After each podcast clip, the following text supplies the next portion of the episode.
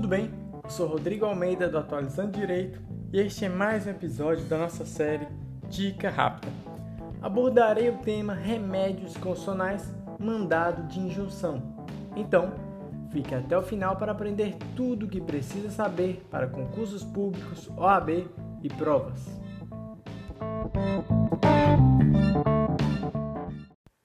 O mandado de injunção está exposto no artigo 5 inciso 71 da Constituição Federal, com o seguinte texto: Conceder-se-á mandado de injunção sempre que a falta de norma regulamentadora torne inviável o exercício dos direitos e liberdades constitucionais e das prerrogativas inerentes à nacionalidade, à soberania e à cidadania. Dessa forma, assim como a ação direta de inconstitucionalidade por omissão o mandado de injunção surge para curar uma inefetividade das normas constitucionais, ou seja, normas constitucionais que no momento da promulgação não têm o condão de produzir todos os efeitos, precisando de uma lei integrativa infraconstitucional.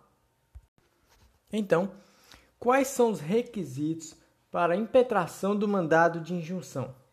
Bem, primeiro, uma norma constitucional de eficácia limitada, prescrevendo direitos, liberdades constitucionais e prerrogativas inerentes à nacionalidade, à soberania e à cidadania. Segundo, a falta de norma regulamentadora, tornando inviável o exercício dos direitos e prerrogativas mencionados. E quais são os efeitos do mandado de injunção? Tribunal irá reconhecer a inconstitucionalidade por omissão e determinará como serão reguladas as relações jurídicas enquanto não sobrevier a norma regulamentadora. Para ficar mais fácil, vamos exemplificar.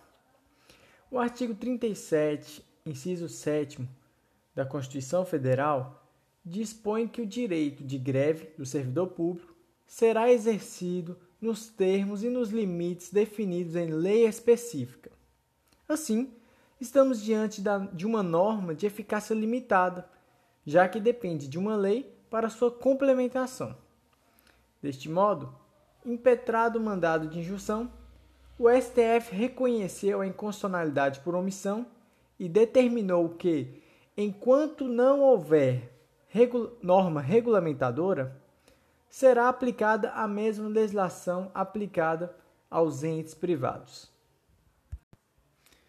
O mandado de injunção também poderá ser coletivo, sendo impetrado pelo Ministério Público, partidos políticos com representação no Congresso Nacional, organização sindical, entidades de classes ou associação legalmente constituída em funcionamento há pelo menos um ano e, por último, pela Defensoria Pública.